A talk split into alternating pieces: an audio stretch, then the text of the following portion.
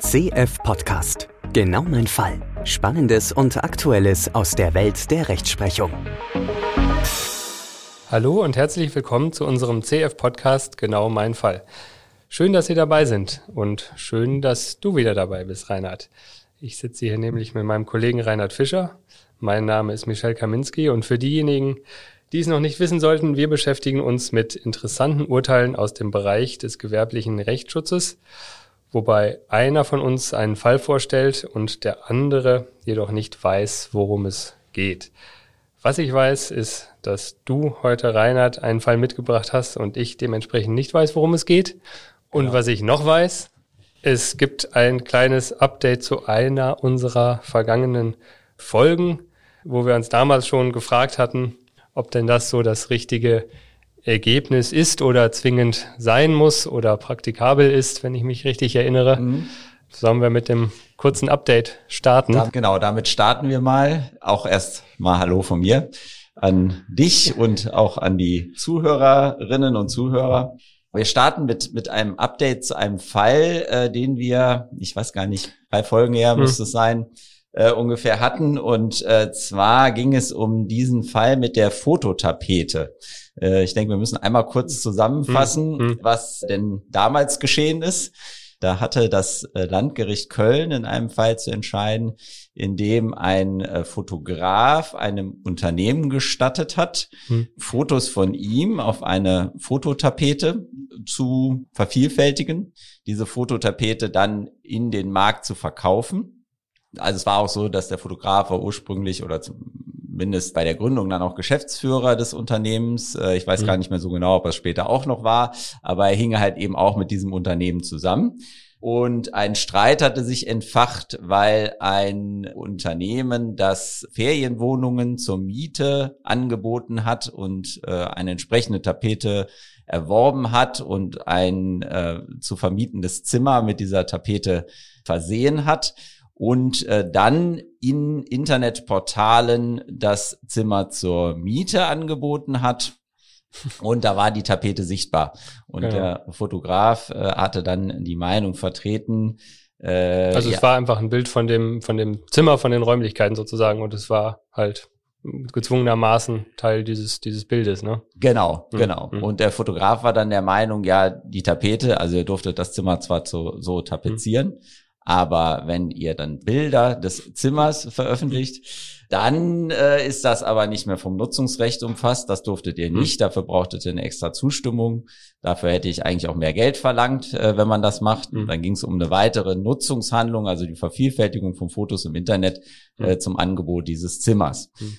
Und das Landgericht Köln hatte dann tatsächlich auch entschieden, äh, dass ähm, der Fotograf hier Recht hat dass die Fotos eben nicht ohne weiteres veröffentlicht werden dürfen und hatte sich dann darauf äh, bezogen, dass es ja im, im Urheberrecht so sei, dass ähm, dem Urheber eigentlich immer möglichst viel an Rechten verbleibt und wenn ich jetzt mehr haben will als äh, das, was unbedingt erforderlich ist, also im Fall der Tapete mehr als nur mein Zimmer zu tapezieren, sondern eben auch Bilder dieses Zimmers dann zu veröffentlichen, dann muss ich dafür sorgen, dass ich dafür auch explizit ein Nutzungsrecht habe. Äh, also es muss irgendwie vereinbart sein äh, und, und da ist man eigentlich relativ restriktiv, ne, was dann diesen Übergang angeht, ne, von den, genau. von den Rechten. Ne? Genau. Und, mhm. und äh, das Landgericht Köln war dann auch der Meinung gewesen, dass es doch durchaus dann üblich wäre, dass man eben, wenn man das solche Nutzungshandlungen gestattet, dass man dann eben nicht die, ich glaube, es waren 13,50 Euro oder 11,50 Euro für die Tapete verlangt, sondern eben auch eine zusätzliche Vergütung, dass genau das gemacht werden darf. Also müsste mhm. das explizit nachgefragt werden und dann hätte man wahrscheinlich auch mehr bezahlen müssen. Mhm. Und das hat natürlich für etwas äh, Unruhe gesorgt, mhm. diese Entscheidung Entscheidung. Da haben wir auch etwas äh, länger drüber diskutiert, weil das ja schon äh, eine große Schwierigkeit ist bei den ganzen Üblichkeiten im Internet, dass man, dass ja durchaus an, an mehreren Tapeten Urheberrechte bestehen können mhm. oder sonstiger Innenraumausstattung. Man muss praktisch äh, Bilder abhängen, das ist noch einigermaßen machbar, ne, ja. wo man oder aber ich meine selbst an Möbeln, an allem möglichen, ne, man muss halt fast seine ganze Wohnung ausräumen, wenn man ein urheberrechtsfreies Bild dann genau. erstellen möchte, ne, wo man sich fragt, kann das noch praktikabel sein sozusagen. Genau. Und, und es betrifft letztlich ja nicht nur im Urheberrecht nicht nur den, den gewerblichen Bereich, sondern es ist eigentlich auch der ganze mhm. private Bereich. Also selbst wenn ich ne, genau, meine, also meine Wohnung nachvermieten will und habe dann äh, Fotos, die mhm. ich veröffentliche, äh, trifft das eigentlich genauso zu. Ne? Genau. Also hier war sozusagen nicht entscheidend, dass es äh, ein gewerblicher Anbieter für die Ferienwohnung war, ne, was im gewerblichen Rechtsschutz durchaus schon mal Erfordernis sein kann, dass man gewerblich tätig ist. Ne? Aber mhm. beim Urheberrecht hätte das auch genau die ganzen Privatbenutzer getroffen. Genau. Ja, das hat für ein bisschen Unruhe gesorgt, die Entscheidung vom Landgericht Köln. Und äh, im Zuge dieser medialen Verarbeitung äh, dieser Entscheidung hatte dann das Landgericht Düsseldorf auch nochmal die Chance, hm. über einen ganz ähnlichen, also in, in der Sache eigentlich gleichen Sachverhalt äh, zu entscheiden. Und äh, es ging auch um den äh, selben Fotografen, der dahinter ah, stand, okay. mhm. ja, der aber jetzt nicht mehr selber geklagt hat, sondern ein Unternehmen, an äh, das er seine ganzen äh, Rechte übertragen hat. Das äh, ist 2021 geschehen, dass er diese Rechte übertragen hat, aber ähm, im Grunde also Gleiche steht immer noch der mhm. Fotograf dahinter. Es ging äh, ebenfalls äh, bei dem Beklagten um ein Unternehmen, was auf Hotelbuchungsportalen äh, Zimmer angeboten hat zur Miete und da Innenraumaufnahmen von Zimmern dargestellt hat. Die Tapeten zeigten, auf mhm. denen Fotos des Fotografen waren. Mhm. Genau, auch der, der Beklagte hat hier das, äh, die Tapete schon längst erworben. Ähm, also 2011 hat er sie erworben. Mhm. Äh, der Rechtsstreit ist dann einige Jahre später losgetreten worden. Es war in dem Fall noch so ein bisschen unklar. Also die Klägerin hier, also die die Rechte vom Fotografen erworben hat, hatte auch noch bestritten, dass er aber auch vom autorisierten Händler erworben hat. Das hat aber in dem Urteil dann hinterher äh, keine größere Rolle mehr gespielt, weil äh, das Gericht der Meinung war, das konnte er jetzt nicht einfach bestreiten, weil er kennt ja die Vertriebswege und, und hätte das eigentlich verifizieren können, ob es wirklich mhm. so ist oder nicht. Und da hat er dann eben nichts Konkretes äh, zu vorgetragen. Aber es ging natürlich dann auch hier um die Frage, also man hat unterstellt, er, also der Beklagte hätte beim autorisierten Händler erworben, ob er denn jetzt diese Veröffentlichung der Fotos einfach vornehmen durfte. Mhm. Also ob so ein Nutzungsrecht ähm, erhalten hat auf irgendeinem genau, Weg sozusagen. Genau. Ne? Und tatsächlich hat äh, das Landgericht Düsseldorf hier völlig konträr zum Landgericht Köln hm. entschieden. Hm und war der Meinung, dass äh, hier tatsächlich die Beklagte, die diese Tapete erworben hat, auch ein Nutzungsrecht gleichzeitig miterworben hätte.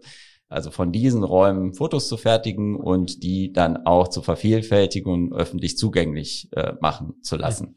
Und zwar war das Landgericht dann der Meinung, äh, wenn man das Ganze sachgerecht würdigt, dann muss man davon ausgehen, dass ein autorisierter Hersteller von Tapeten ne, mit, mhm. mit den Fotos des Fotografen auch das Recht erwirbt, Nutzungsrechte zu veräußern mit mhm. dieser Tapete mhm. und dass diese Nutzungsrechte umfassen, dass man einerseits die Tapete an die Wände anbringt, äh, aber auch andererseits, dass man äh, Fotos dieser Tapete macht und im Rahmen, ich sag mal, des Üblichen halt eben Bilder dieser Räume auch veröffentlichen darf und war dann der Meinung, wenn das jetzt quasi, äh, also sowohl der Fotograf als auch der Hersteller das jetzt ausgeschlossen haben wollten, ja, dann mhm. würden sie eigentlich, äh, ohne was zu sagen, sozusagen, mhm. ja, mhm. dann würden sie eigentlich ihre Augen davor verschließen, dass es eigentlich offensichtlich ist, dass solche Nutzungsrechte benötigt werden, äh, dass das ganz klar ist, dass äh, solche Handlungen vorgenommen werden.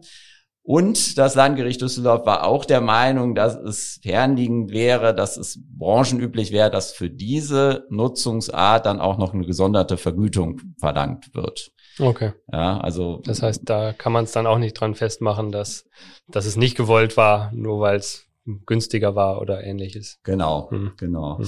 Also es, es gab da noch mehrere Gründe. Also das hm. Landgericht Düsseldorf war der Meinung, also, hm. also erstmal kann man es über dieses schlüssig erteilte Nutzungsrecht hm. äh, lösen, also was halt vom Fotografen an das äh, herstellende Unternehmen und vom herstellenden Unternehmen dann wieder an den Käufer äh, weitergegeben wird aber ähm, hat auch in diesem ganzen Verhalten äh, tatsächlich auch ein rechtsmissbräuchliches Verhalten gesehen, okay. mhm. ja, ähm, da so gegen vorzugehen.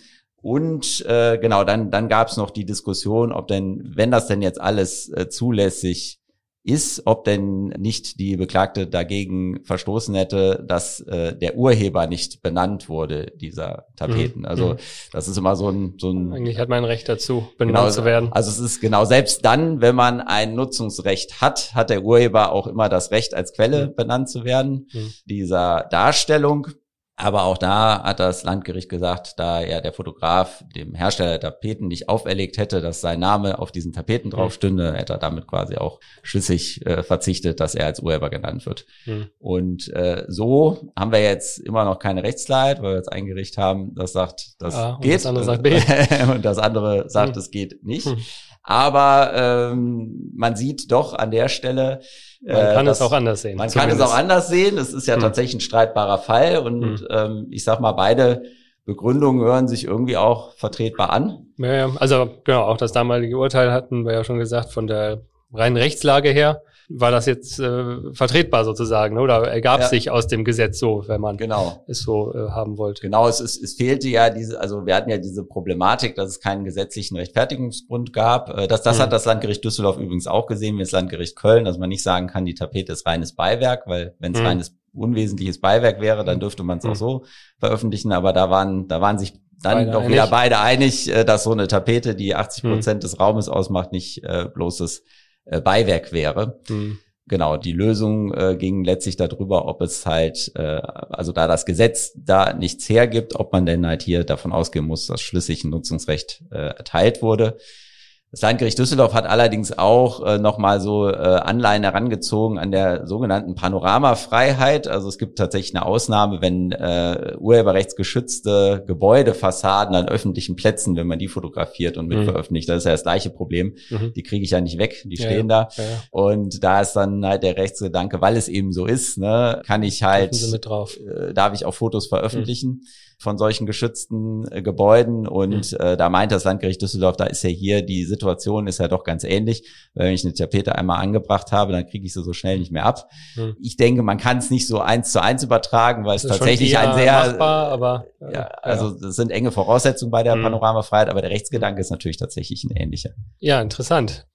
Da sieht man, äh, man kann das auch anders sehen. Ja, Ja, ich würde sagen, so viel zu dem, ja, nicht, doch nicht ganz so kurzen Update, Ja. aber äh, spannenden Update auf jeden Fall. Ja. Erwähnenswerten Update jedenfalls. aber wir empfehlen jetzt natürlich auch noch einmal die Folge anzuhören, in der wir Genau, wenn man wissen will, äh, wie es alles losging, genau. Und dann würde man ja jetzt hier, das war jetzt eine, was hattest du gesagt, erstinstanzliche oder schon Ja, zwei? beide, beide Male erstinstanzlich, also es war Landgericht Ah ja, Köln, ja, ja, Landgericht genau. Düsseldorf, wie es hier weitergeht. Also Landgericht Köln waren wir, glaube ich, relativ sicher, dass da, weil der Fall war ja schon einige Zeit Ja, ja, veröffentlicht äh, oder beziehungsweise einige Zeit der, Dass das Urteil gesprochen, passiert war. äh, dass da nichts weiter passiert war bei Landgericht Düsseldorf. Das war jetzt im April die Entscheidung. Kann es durchaus sein, dass das in die Berufung gegangen ist äh, Ja. und wir dann äh, vom OEG Düsseldorf noch eine Entscheidung bekommen. Okay, dann eventuell noch ein Update irgendwann mal. Schauen Genau. wir mal. Und beim UEG Düsseldorf sind wir schon beim richtigen Stichwort. Ich habe nämlich der, der Fall für heute, den ich mitgebracht habe. Ja. Das ist eine Entscheidung des UEG Düsseldorf, äh, Okay. aber in einer, einer ganz anderen Sache. Ja, Und äh, ich möchte genau dich jetzt einmal einleitend fragen, woran denkst du, wenn du die Wortfolge Ei, Ei, Ei hörst? Ei, ei, ei. Ja, Äh, Es hört sich so ein bisschen Seemann, ei, ei, Captain oder sowas, aber ei, Ja. ei, ei. ja, Hört sich auch so ein bisschen sowas wie ei, ei, ei oder ne? Also äh, ei, ei, ei, ob das mal gut geht. ja, Äh, In die Richtung Okay. könnte man es verstehen. ja. Äh, Interessant. ei, ei mit EY, halt so ein bisschen Seemannsähnlich, würde ich sagen, wie ei, ei, Captain. ja. Gebe ich dir noch ein anderes Stichwort, aber ja. es ist schon mal, ist schon mal sehr interessant. Ähm, äh, ein anderes Stichwort, wenn du das im Zusammenhang mit Spirituosen hörst, hast du dann noch mal Mit eine, Spirituosen. ja, Ei, ei, ei. ja, Da klingelt bei mir jetzt, glaube ich, Nee. nichts. Und, und Eierlikör? Äh, Gibt es ein Eierlikör, wo das irgendwie eine Art Erkennungszeichen ist? Äh, achso, äh, das ist doch Ei, ei, ei, verporten oder ja. wie heißt das? genau, äh, genau, genau. Äh, stimmt. Aber es stimmt. hat, es hat eine Weile gedauert. Es hat ein bisschen gedauert, ja. Aber, ich bin aber das ist offensichtlich nicht der Eierlikör-Trinker. aber das ist, äh, ja. aber es ist, ist äh, deshalb sehr interessant, weil ich äh, tatsächlich gedacht hätte, dass man allein mit der Wortfolge äh, da schon in diese Richtung gelenkt wird. Ja. Und das hat auch für die Entscheidung am Ende eine Rolle gespielt. Okay.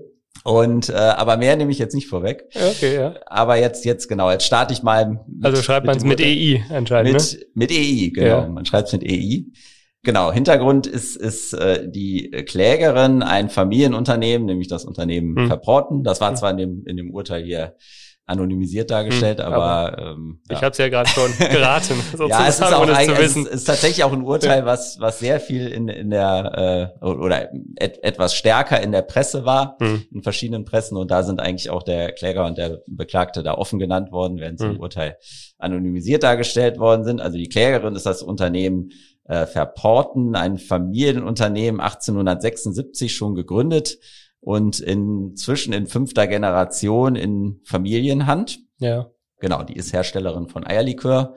Der mhm. Eierlikör wird wohl heute immer noch der, der gleichen Originalrezeptur wie 1876 mhm. gefertigt. Und dann habe ich, das habe ich jetzt nicht aus dem Urteil genommen, aber bei Wikipedia nachlesen können, dass äh, schon 1961 das Werbemotto Ei, Ei, Ei verporten verwendet, begründet, erfunden, wie man es auch immer nennen will, wurde. Und zwar wurde das einem Schlager entnommen. Äh, das das okay. wusste ich nicht, äh, aber ich habe mir den gestern mal kurz angehört. Ja. Äh, das ist auch, also ich meine, Eier verporten wird ja auch immer mit so einer bestimmten Melodie gesungen und das ist mhm. tatsächlich diese Schlagermelodie, aus der das adaptiert wurde. Und der Schlager hieß Ei, Ei, Ei, Maria, Maria aus Bahia. Ei, Ei, Ei, Maria, Maria von Bahia. Okay. ja, in dem Fall aber Ei tatsächlich mit AY.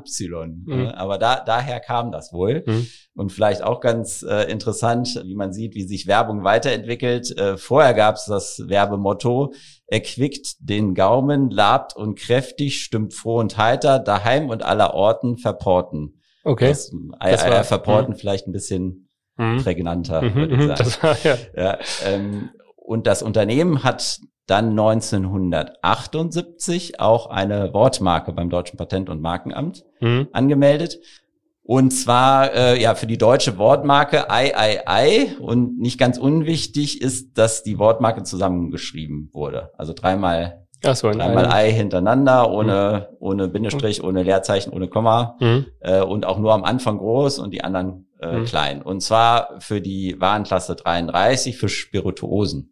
Mhm. Und es gab, äh, das, die Wortmarke war nur III oder III verporten? Also ich glaube, es gab beide. Ach so, okay. Aber in, interessanter ist jetzt erstmal diese Der Wortmarke ja, okay. äh, III. Weil, ähm, genau, jetzt kommen wir zur Beklagten. Mhm. Das ist äh, die Betreiberin einer Brennerei mit Sitz in Niedersachsen.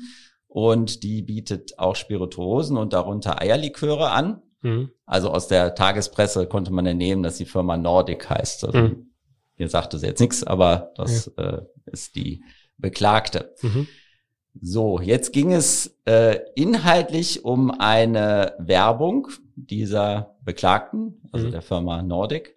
Und zwar hat die ein Produktpaket beworben. Ähm, achso, vielleicht vorweg, ich hätte dir gerne wieder ein Bild mitgebracht, aber äh, ich habe schon drauf also, gewartet. Ja, ja, ja, ja, aber es ist, es war so, in dem, in dem Urteil waren gar keine Bilder abgebildet, also zumindest mhm. so, wie es bisher veröffentlicht ist. Und ich musste mir das alles so ein bisschen aus dem Urteil zusammenlesen, jetzt, ja, wie, wie diese ja. Werbung aussah. Aber ich glaube, es, es wird dadurch einigermaßen plastisch. Ja, da habe ich auch mal keinen Vorteil gegenüber unseren Hörern. Diesmal alles mündlich. ja, genau. Und zwar äh, ging es um ein Produktpaket mit fünf Eierlikörflaschen, die fünf verschiedene Geschmacksrichtungen hatten. Also hm. fand ich auch erstaunlich, dass also außer Ei, außer Ei, ja, aber ich wahrscheinlich irgendwie Mandel, Mandel Amaretto, keine ja. Ahnung, irgendwie was. Äh, fünf verschiedene Geschmacksrichtungen. Das wurde wohl so dargestellt, dass diese fünf Eierlikörflaschen jeweils eiförmig umrahmt waren Mhm. Wobei die Flasche wohl so positioniert war, dass das so ein bisschen so aussah, als wäre die Flasche das Ei Dotter. Mhm. So.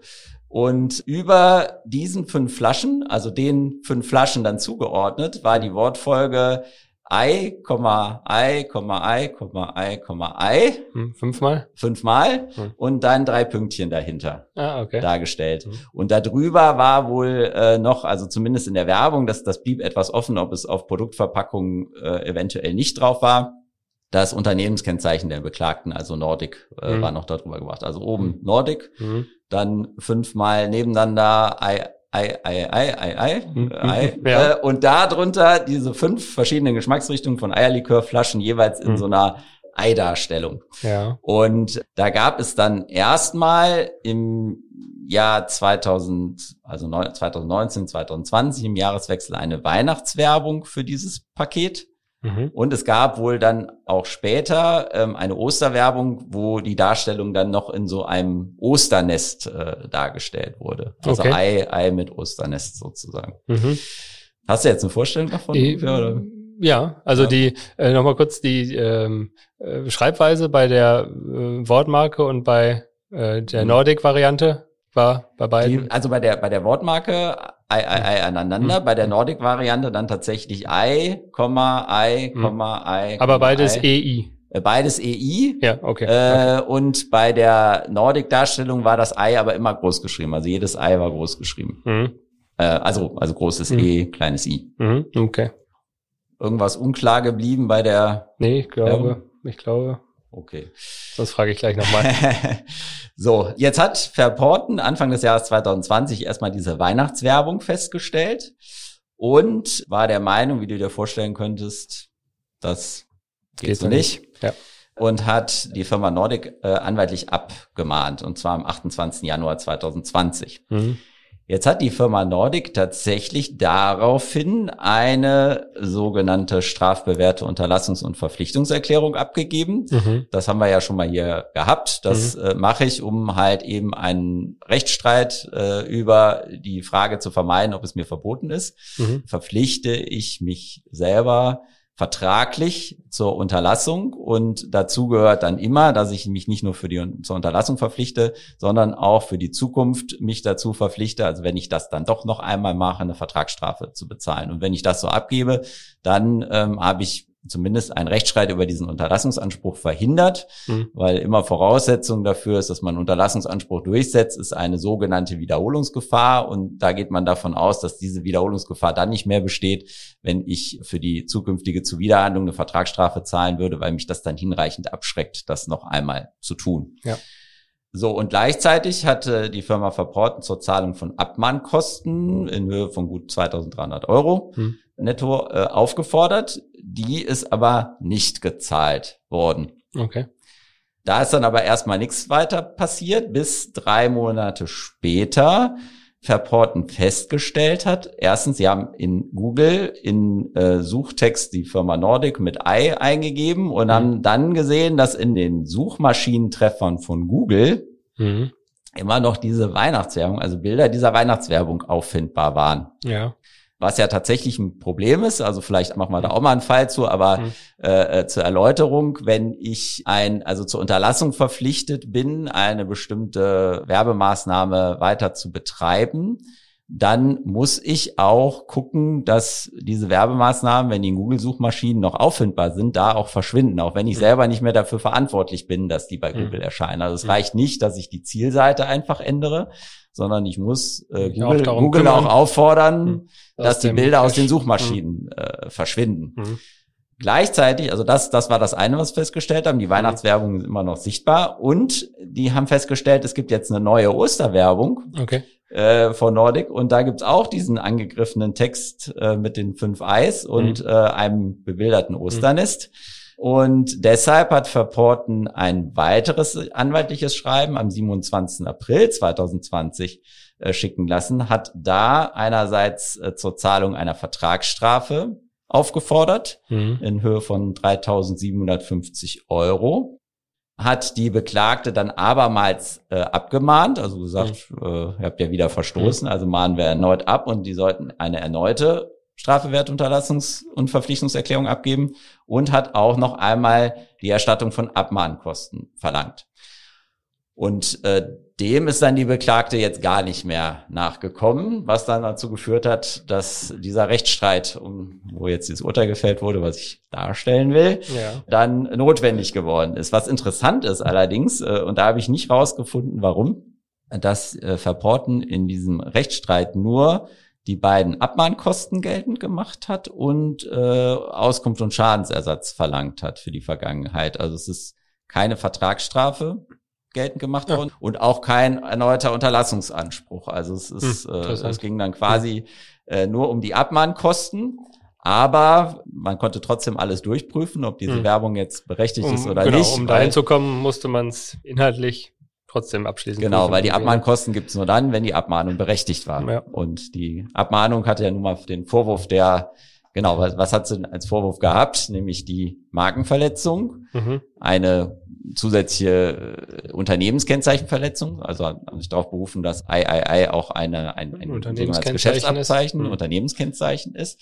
Und hat die Abmahnung, also Verporten hat die Abmahnung auch auf ähm, unlauteren Wettbewerb äh, gestützt. Also dass sie gesagt haben, äh, haben wir ja auch schon öfter gehabt, diesen sogenannten ergänzenden Leistungsschutz, äh, wenn ich Mhm. Werbemaßnahmen adaptiere, ähm, oder also hier in dem Fall geht es um Werbeslogans, dass das auch ein unlauterer Wettbewerb ist, weil, weil es eine von mir in den Markt gebrachte Leistung hier, ähm, also den Ruf nutzt oder, Mhm. oder auch Sowas zur wie Herkunftstäuschung führt. Oder ähnliches, ne? Genau, genau, Trittbrettfahrer, sowas in der Richtung, ne? genau. Ja. So, und äh, jetzt ging es in dem Urteil, also ich, ich, ich versuche es jetzt mal grob äh, zu strukturieren, weil also Ja. ich fand das Urteil nicht ganz leicht lesbar, muss ich zugeben.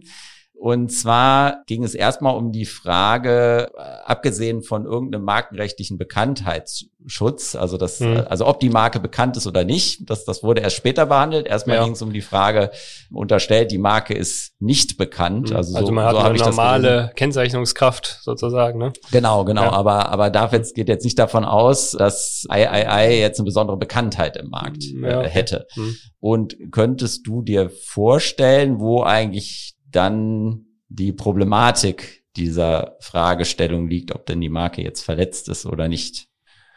Also man könnte ja eine Verletzung phonetisch sozusagen, äh, wenn man es ausspricht, Mhm. dann würden ja diese Unterschiede im, im Schriftbild, ne, mit zusammengeschrieben und Komma und sowas, das würde man ja nur bedingt hören wahrscheinlich. Mhm. Andererseits ist es natürlich äh, auch beim Aussprechen so, dass man äh, beim einen die, die drei Eis und bei, bei Nordic die fünf Eis hat. Mhm. Und dann ist natürlich die Frage, ob das irgendwie ein anderes, ja, ob man da meint, äh, dass das eine mit dem anderen verwechseln zu müssen, ne? Ei, ei, ei, ei, ei.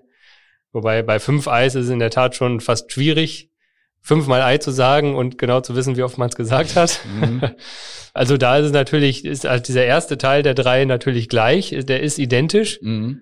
Und dann kommt noch was dazu, Mhm. sozusagen. Ne? Mhm. Also man hat, wenn man die fünf Eis sagt, ja auch zwingend drei Eis gesagt, Mhm. äh, wenn man es mal so ausdrücken Ja. will. Äh, und dann ist die Frage, ob man sozusagen, nachdem man dreimal Ei gesagt hat, Ja. auch wenn noch zwei kommen, schon, äh, schon eingegriffen hat in, Ja. in äh, das andere Schutzrecht. ja. Und ja, auf, auf bildlicher, schriftlicher Ebene äh, kommen natürlich dann noch so ein paar Unterschiede hinzu, erschwerend, äh, die man, die man überwinden muss, weil es halt ein bisschen anders geschrieben ist. Ne? Mhm.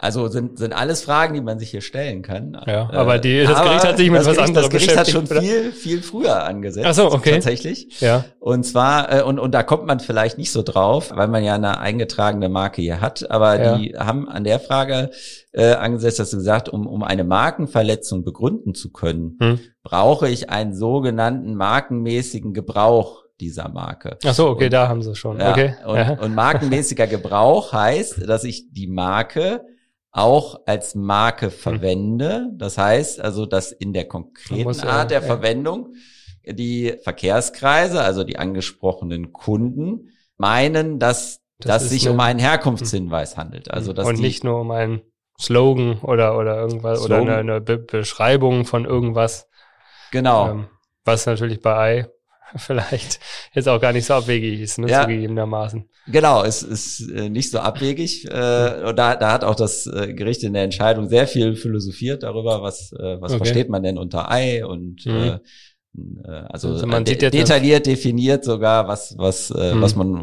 was im, unter Ei im Lexikon steht, mehr oder weniger.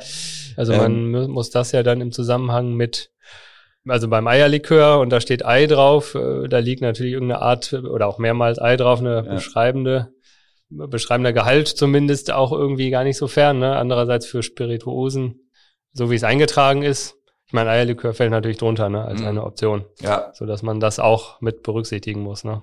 Dass das definitiv, auf, ja. auf Eierlikör aufgedruckt ist zum Beispiel. Genau. Und es geht ja hier Ja. auch um Eierlikör. Ja, ja, es es ist ja auch der entscheidende Fall. Also es ist ja eigentlich so, äh, dass das Amt prüft ja eigentlich schon bei der Eintragung. Also wenn ich die Marke Ei für Spirituosen Dann anmelden will und das Amt ist der Meinung ja zumindest für Eierlikör dann als muss man Teil von Spirituosen. Ausnehmen eigentlich, ne? Wenn, Genau, wenn dann muss man. Spirituosen äh, ausgenommen Eierlikör. Mhm. Mhm. Äh, Dann stellt sich wieder Ja. die klassische Frage des der, der Täuschung. der Täuschung. Ja, ja. Ja, genau. Aber insofern, also muss ich das schon berücksichtigen. Und hier geht's ja dann tatsächlich auch um, um Eierlikör im Konkreten. Mhm. Äh, und tatsächlich hat das Gericht dann erstmal gesagt, also wenn, wenn wir jetzt Ei in Alleinstellung Hm. äh, hätten. Ne? Ein also Ei. Ein, einmal Ei. Ja, ich einmal wollte sagen, Ei, ja, die, die, die drei Eier sind natürlich schon so ein bisschen skurril, dass Genau. man irgendwo Mehl, Mehl, Mehl oder, oder irgendwas draufstehen hat. erst, erst fünf Eier. Ja.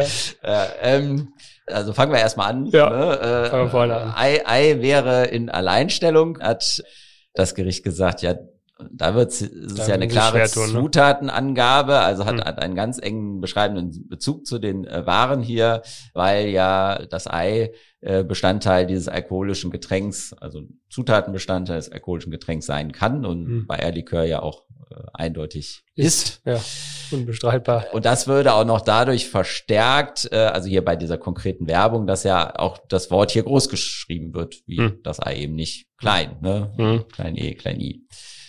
Dann war aber natürlich die Frage, was ist jetzt, wenn, wenn ich das Wort Ei fünfmal aneinander äh, reihe, äh, wie hier, aber äh, auch da war das Gericht der Meinung, das ist jetzt erstmal keine semantische oder syntaktische Besonderheit, die dazu führen würde, dass es eigentlich nicht mehr als Sachangabe wahrgenommen äh, würde und hat sich auch da äh, darauf berufen, dass ja die ähm, Wiederholung von Wörtern ein typisches Stilmittel in Werbungen auch Mhm. wäre und, und seit langem in der modernen Werbepsychologie auch verwendet Mhm. würde.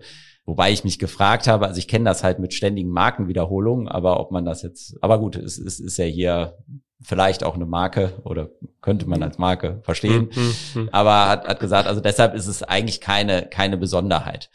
Hinzu kam halt eine, also hat das Gericht gesagt, ja, selbst wenn man es nicht als Ei versteht, dann versteht, kennt man das auch aus der Kindersprache als Ausdruck der Verwunderung oder Überraschung und hat Mhm. hier so ein paar Beispiele aufgeführt. Äh, Ei, wo kommst du denn Ja. her? äh, Ei der Daus äh, und Ei machen, ja, Ja, ja. Äh, kennt man daher und und Ach so, äh, selbst wenn man so selbst wenn man so auffassen würde, wäre es eigentlich nur so eine werbemäßige Anpreisung, halt, die auch, Hm. auch viele verwenden würden und, Hm. und die jetzt eigentlich auch keine besondere Herkunft zu einem bestimmten Unternehmen Mhm. äh, begründen würde. Und das Gericht hat aber dann nochmal gesagt, so wir müssen jetzt aber auch auf die konkrete Werbung hier gucken. Äh, Mhm. also es kommt halt immer äh, darauf an, ähm, wie das jetzt hier in, also wie das Gesamterscheinungsbild dieser konkreten Werbung ist. Mhm. Und hat dann auch gesagt, ja, also hier geht's ja, wie gesagt, um Eierlikör. Ei ist eine Hauptzutat. Es ist dann noch so gewesen, dass auch diese, diese Aneinanderreihung der fünf Eis jetzt nicht willkürlich war. Also es ging jetzt Mhm. nicht um eine Eierlikörflasche, die ich mit fünf äh, fünfmal Ei beworben habe, was ja dann, ne, Mhm. also wenn man jetzt sagt, bei Ei, Ei verporten Mhm. ist ja äh, ist ja die ja Wiederholung immer auch drei. die Besonderheit, aber hier ist die Wiederholung hat ja ihren Grund, Dann nehme ich die fünf Flaschen. nämlich diese fünf Flaschen. Mhm. Und bei der Osterwerbung meinen sie, da wäre es ja sogar, äh, wäre es ja jetzt ja sogar ein Osterbezug, Hm. äh, ne? also Ja. kulturellen Bezug, Osternest, Osterei, also da man äh, Hm. ganz viele Ideen, Mhm. äh, das drauf zu beziehen. Und dann wurde auch die Thematik behandelt, dass dann noch der eigentliche Unternehmensname äh, oben drüber war, also Mhm. äh, Nordic und äh, und in dem Zusammenhang äh, würde der ja quasi diese diese Markenfunktion Erfüllen. äh, eher Mhm. erfüllen.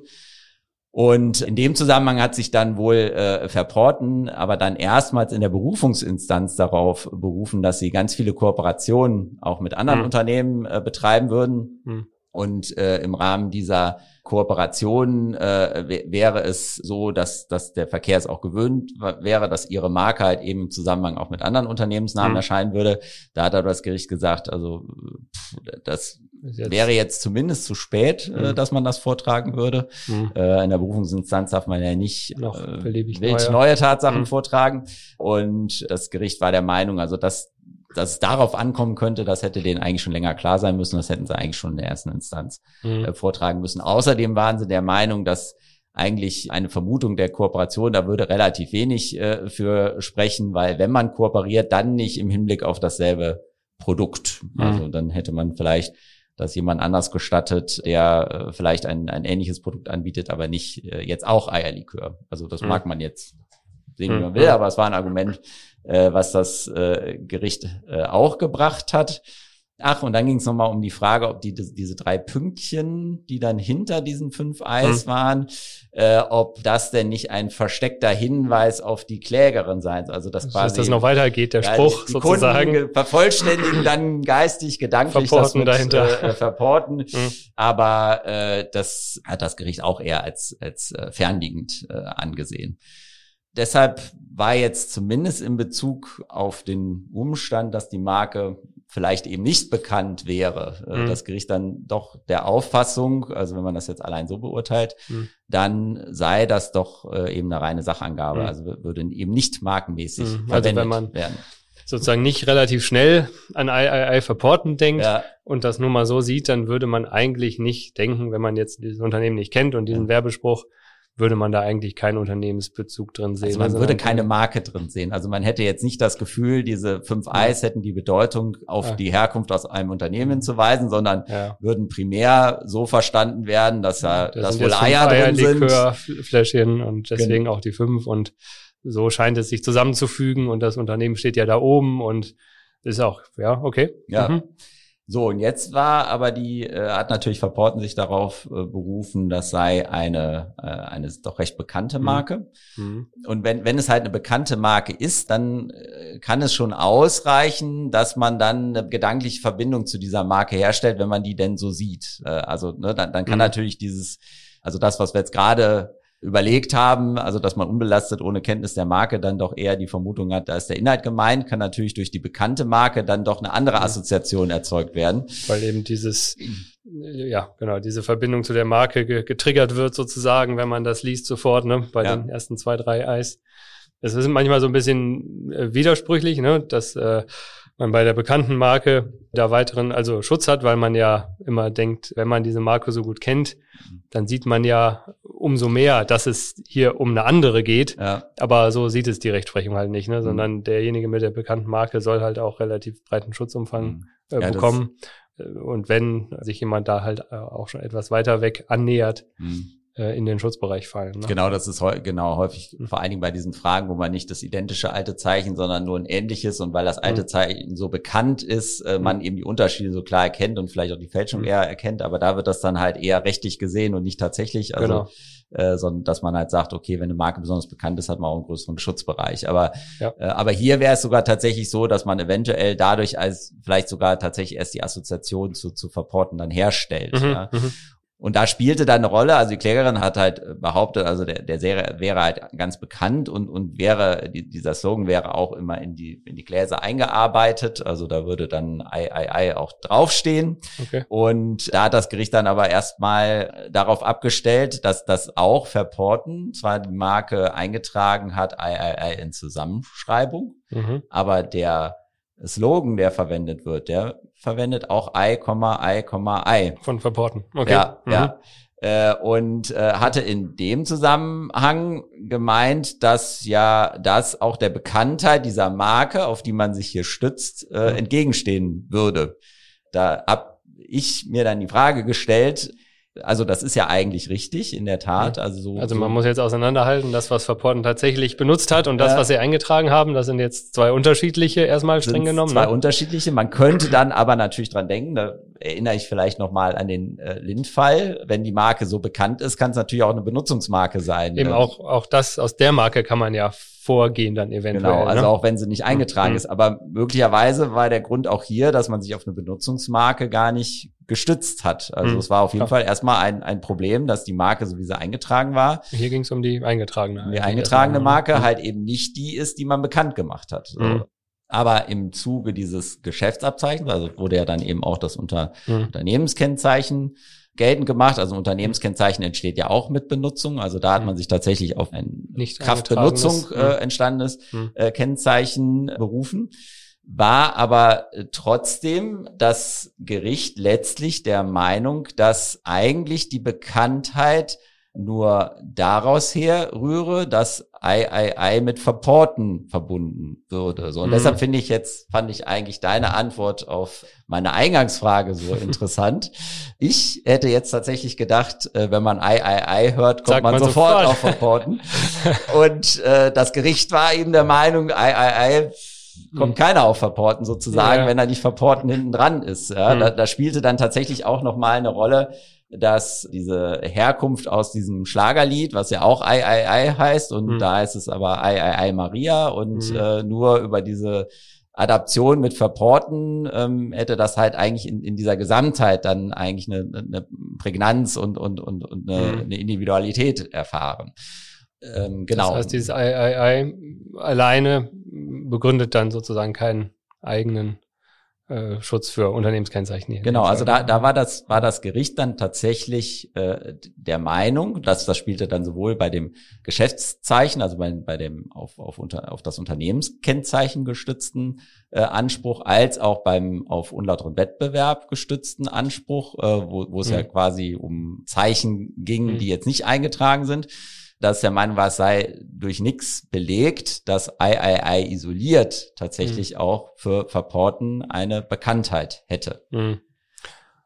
Und damit war das Gericht dann der Meinung, jetzt muss man wieder alles äh, umdrehen, also es Mhm. ging ja gar nicht darum, äh, ist es denen verboten oder nicht, aber äh, sind die Mhm. Abmahnkosten zu erstatten Mhm. oder nicht? Ja. Der Meinung, dass die Abmahnung nicht berechtigt war, äh, Mhm. wobei das, also tatsächlich auch das im Urteil dann gar nicht so deutlich drin stand. Also es ging dann Okay. eigentlich im Urteil stand dann in der Begründung immer Unterlassungsbegehren, aber das, das gab es eigentlich gar nicht, ja. Mhm. Also ich denke aber, das ist, also so- musste man immer so verstehen, dass das halt eben eine äh, inkludierte Prüfung war, dieser Abmahnkosten, Mhm. dass das Gericht der Meinung war, dass die Verwendung von fünfmal Ei in dieser Werbung nicht zu beanstanden ist. Mhm.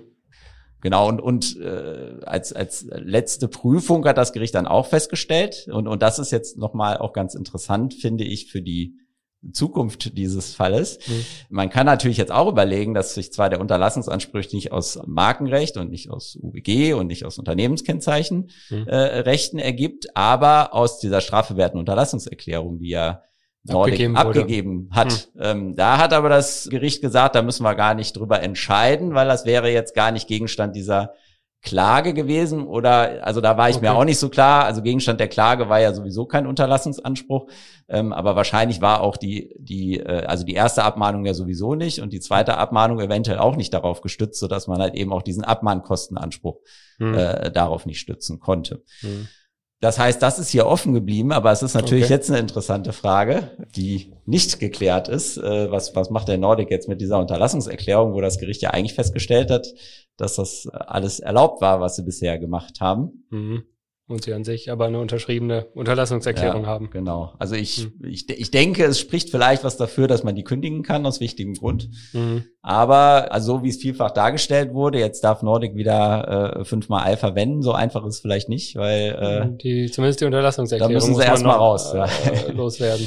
genau. Ja, interessant. Also ich bin ja anfangs auch nicht, äh, ich meine, da spielt auch so ein bisschen das ja, Framing, wie man heutzutage Ja. sagt, eine Rolle, ne? ob man bei III direkt auf Verporten kommt oder nicht. Mhm. Wenn ich wahrscheinlich Spirituosen gewusst hätte, anfangs wäre es anders gewesen, aber wenn man es nicht weiß, dann komme ich zumindest nicht drauf, so Mhm. wie das Gericht es ja auch gesagt hat, ne? Genau, Dass also man nicht direkt kommt, äh, genau, drauf kommt. genau, genau. Also wie, wie gesagt, Hm. ich, ich fand ich fand es interessant und hatte eher gedacht, hm, ist das so richtig? Aber Hm. dein, deine Reaktion fand ich dann Ja, äh, ganz das ist interessant. dann So- natürlich auch so ein bisschen, wie spricht man es aus, ne? Ja. Äh, wie du gesagt hast, ei, ei. ja, ist gut, wenn ich, wenn ich jetzt, gut, wenn ich jetzt gesungen hätte, dann äh, Ei, ei, genau, wärst du eher drauf gekommen. Aber das wäre ja dann schon wieder, äh, also ich meine, in, in dieser Werbeanzeige wurde ja nicht gesungen, also stand ja äh, unabhängig davon da. Aber wer, also ich, ich würde mal sagen, rauskriegen würde man es nur, wenn Verport vielleicht mal ein äh, Verkehrsgutachten in Auftrag geben würde und feststellen lassen würde, Hm. äh, ob denn äh, von den von den Verkehrskreisen III im Zusammenhang mit Spirituosen denn überwiegend mit einem bestimmten Unternehmen verbunden wird oder Ja, ja, weil das finde ich auch noch gar nicht, also wenn man ei, ei, ei auf Produktverpackungen sieht, ähm, also insbesondere bei Ei- Eierlikör, ne, wenn man jetzt beim konkreten Fall bleibt, dazu sagen, das ist nur eine, eine Anpreisung oder sowas, hm, weiß ich nicht, das kann man durchaus auch, auch anders sehen wahrscheinlich. ja Also, also letztlich hat natürlich äh, das das was Verporten hier vorgetragen hat und und an Beweis angeboten hat, dass das dem Gericht am Ende nicht nicht ausgereicht also hat. Das- insbesondere für dieses Unternehmenskennzeichen. Genau, ne, das kann genau. ich mir, Das also hörte sich in der Tat so an, dass wenn man eben nur eine Benutzungsmarke hat, dann muss man halt auch einiges vortragen, ne? Genau, dass genau, die da entstanden ist, und was für einen Schutzumfang die hat und so weiter. Ne? Genau, da wären die einfach darlegungs- und beweisbelastet gewesen und dass das vielleicht jetzt nicht ausreicht, obwohl es vielleicht dann doch so ist, Ja, ja. äh, das ist, ist dann schon irgendwie nachvollziehbar. Hm. Aber ähm, genau, das, das Oberlandesgericht Düsseldorf hat hier die Revision nicht zugelassen, aber das bedeutet nicht, äh, dass das nicht vielleicht gibt. schon zu Ende ist. Also die Verporten könnte natürlich eine Nichtzulassungsbeschwerde beim BGH erstmal einreichen und, Mhm. und sagen, die hätte zugelassen werden müssen. Da müssen wir nochmal sehen, ob da vielleicht nochmal was kommt. Ja. Aber äh, erstmal, also wenn da nichts kommt, wäre das jetzt äh, so rechtskräftig entschieden. Spannende Sache. Also wir sind ja auch so an ein, zwei interessanten Sachen vorbeigekommen, ne, die es immer auch äh, gilt zu berücksichtigen. Überlegen, ob man eine nicht eingetragene Marke vielleicht Ja. erworben hat, ne? Ja. Die Problematik der äh, abweichenden Ben- Benutzung sozusagen, Mhm. ne? Also dass man ei, ei, äh, leicht anders benutzt, Ja. als es eingetragen ist. Da hätte man sich vielleicht auch die Ähm. Frage stellen können, äh, haben die eigentlich die rechtserhaltende Benutzung der Marke nach? Genau, da Also dachte ich auch erst, dass es in die Richtung geht, dass Ja. die andere Marke gar nicht rechtserhaltend benutzt wurde. Genau, also, also äh, zur kurzen Erläuterung, wenn eine Marke eingetragen ist, irgendwann muss man halt eben die Benutzung nachweisen, sonst, sonst verfällt die Marke und, Mhm. und dann kann, kann sie gelöscht werden, weil sie nicht benutzt wurde. Und die Frage kann Und man sich hier stellen. Kann man ne? sich ja durchaus stellen, aber es hat auch hier keine Rolle gespielt in dem Rechtsstreit. Hm. Also eventuell gibt's ja auch noch eine weitere mit Komma Ja, da hätten sie, Marke dann, aber hätten sich wahrscheinlich drauf gestützt. Ja, also, also mit Verporten glaube ich schon, ja. hm. Äh, aber das isoliert. Ja, genau, das Ja. war ja natürlich nicht so hilfreich, wenn Ja. da noch Verporten hinten dran steht. Ne? Ja. Ja, spannende Sache. Also dann eventuell auch hierzu vielleicht irgendwann nochmal ein Update. Wenn es denn Ähm, weitergeht. Genau, oder nochmal ein Update zu unserem vorherigen Update. Da gibt's bestimmt Äh, irgendwann nochmal Oder was. vielleicht ja. auch einfach nochmal einen neuen Fall. Wir gucken mal. Ja, Alles klar, dann ähm, hast du jetzt noch die Chance, was loszuwerden. Ansonsten, alles, Alles gesagt. Ja. dann würde ich sagen, bis zum nächsten Mal. Wir hören uns wieder. Auf Wiederhören. Rechtlich im Bilde und gut unterhalten sein. Unter cohaus-florak.de slash blog.